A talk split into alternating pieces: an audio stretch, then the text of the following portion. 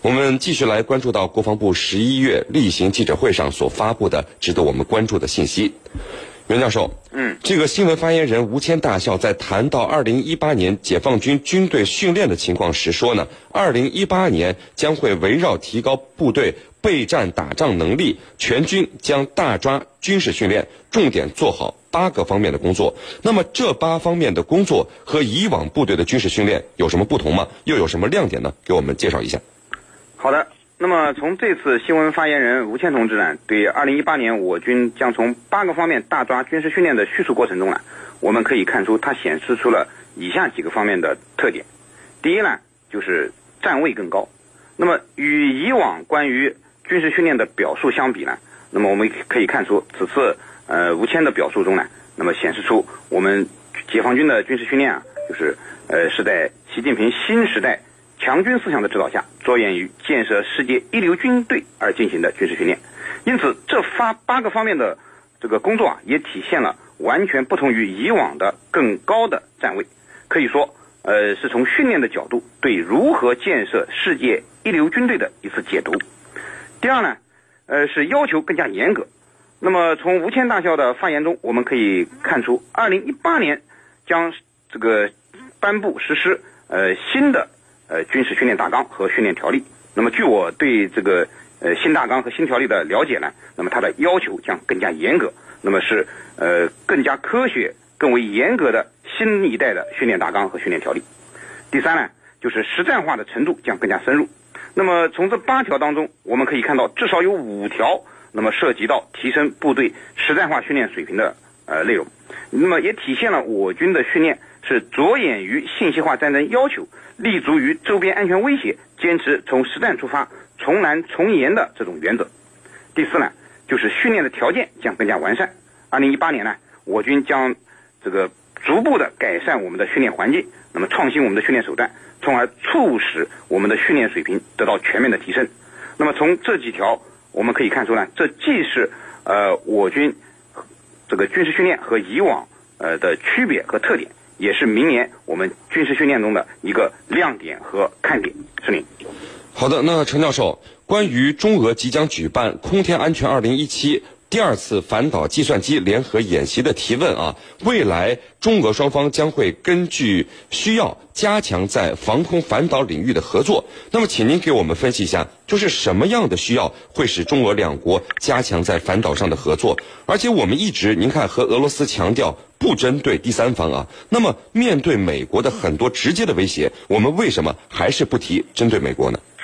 好的，这一次中俄海上合作呀，我们知道。中俄海上合作有一个机制化的东西，叫什么呢？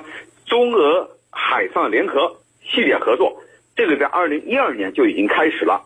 那么每年呢都要搞一次，它的特点呢是在轮流在中俄两国不同的海域进行。那么这一次呢，它是这个空天安全二零一六，空天安全二零一七，那么明年很有可能空天安全二零一八，后年二零一九，这种合作。渐渐成为一种机制性的合作，那么变成中俄的另外一种合作的模式。为什么要这么做呢？我们要觉得，这个目前呢，主要是在太空，各国呢增加了对太空的争夺。实际上，我们在反导演练方面，就是中俄在反导方面的合作，我们是被动的，因为某些国家一心。想独占太空，要在太空部署武器。一旦在太空部署武器，那么对人类，除了包括我们，对整个人类都会构成严重的威胁。如果我们不去进行这样的合作，而西方国家执意要发展太空武器的话，那么我们的国家利益就必须要去维护。在这个问题上，我们要进行尝试。所以呢，中俄反导演练，它是从地面发射防空武器。拦截和摧毁太空飞行器的，那么一个说明中俄在政治和道义上需要相互支持，另外一个呢，我们也意味着中俄两国呢联手反导啊，背对背的啊背靠背的对外进行防御，两国的腹地就可以呢受到保护。为什么啊？刚才你说为什么直接不直接说就就是针对美国的？为什么呢？我觉得还是为了避免。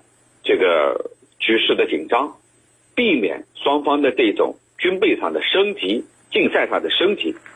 我们虽然说不针对第三方，但是针对谁，大家都都心知肚明。这是第一，第二，这是国际社会常用的一个词，包括美国跟日本经常在我们周边进行军演，他都要说不针对第三方。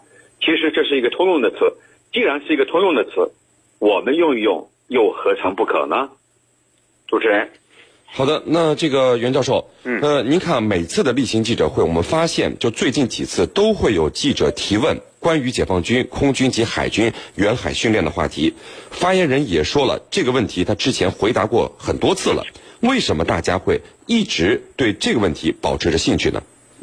好的，嗯，每次记者会呢，大家都会对中国空军和海军的远海训练啊十分关注，呃，我认为啊，这其实是非常正常的事情。呃，以前我们的发言人要不断去回答这个问题，我估计啊，今后恐怕这种情况还会持续下去。那么，之所以会形成这样的结果呢？呃，我觉得主要有三个方面的因素造成的。那么这其中呢，呃，一个方面是积极的正面的因素，其他两个方面呢，则是呃负面的因素。那么首先讲正面的因素，呃，正面的因素呢，就是中国空军和海军的这种远远海训练啊，是中国防卫能力的一种体现。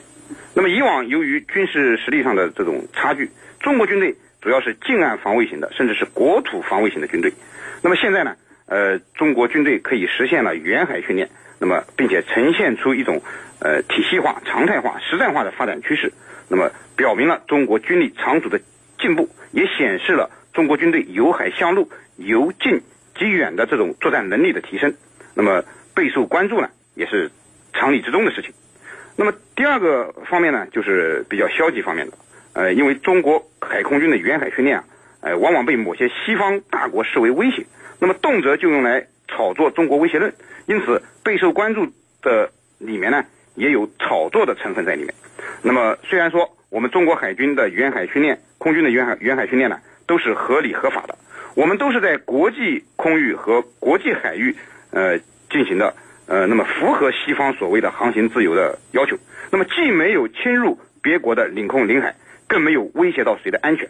但是呢，这个呃西方国家那么出于只许州官放火，不许百姓点灯的这种霸权思维，对中国的正常的训练呢，那么别有用心的进行炒作，那么甚至呃被说成威胁。那么呃在在这种炒作下呢，所以它的热度不减，备受关注。那么第三个方面呢，也是消极的。就是因为中国海空军的远海训练呢，引发了一些国家的羡慕、嫉妒、恨。那么因此他们会把它拿出来，这个说事儿。那么希望以限制中国军力的发展。你比如说日本，他对我们的正常的远海训练啊，那么每次都是过度的敏感，那么过度的反应，呃，并且会借题发挥。那么虽然说纯属庸人自扰、无事生非，但是客观上却造成了。中国远海训练事件的点击率和关注度都比较高。是林，陈教授，这个新闻发言人吴谦大校表示说，澳大利亚外交白皮书在这个南海问题上发表了不负责任的言论啊，我们中方对此表示坚决反对。那么澳方没有资格在南海问题上说三道四。这个澳大利亚。最近和我们折腾的，哎，您看挺起劲儿的啊。呃，菲律宾、越南现在都在南海问题上有了很大的这个转变。那么，为什么澳大利亚抱着啥炸药包就冲了进来？又是呃美国的一个受益吗？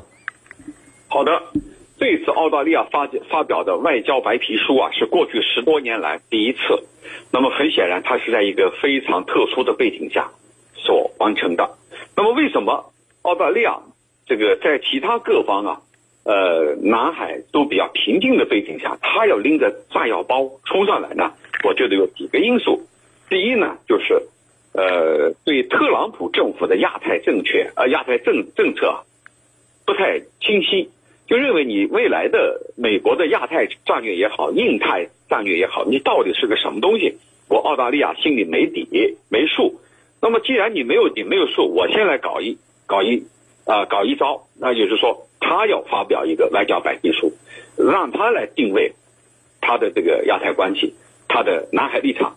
所以呢，要达到一个先入为主的目的，就是我已经这样做了，那么逼迫你美国呢，在这个基础上更胜一筹啊，而且也逼迫你美国赶快明确你的亚太战略。所以我觉得这是他第一个。第二个呢，就是他要利用这样一个机会来拓展他和东南亚地区的一种传统的关系。我们知道澳大利亚呢，它也是把东南亚地区、南海呃周边的国家视为是他的一个伙伴国，他的有影响力的地区。所以呢，如果你想维持在这一地区的存在，你要让他们对你有好感的话，你要在南海上替他们出头。所以呢，他在南海这个问题上说三道四啊，这个强调了这样的一种这个论调，为的就是讨好取悦这一地区的国家。你比如菲律宾，比如越南这些国家，它本来已经比较稳定了，你再去煽风点火，那么你的用意显然是很明显的，就是要。挑起他们对我们的不满。那么第三个因素呢，就这些年来，呃，刚才我们袁老师也提到了，中国的军力是不断的强大的，我们的综合国力也在不断的强大之中。这样呢，让澳大利亚感受到了自己的压力，好像呢，这个如果说我们再不以种种手段去遏制住中国的话，中国的扩张，中国的影响力可能天下无敌。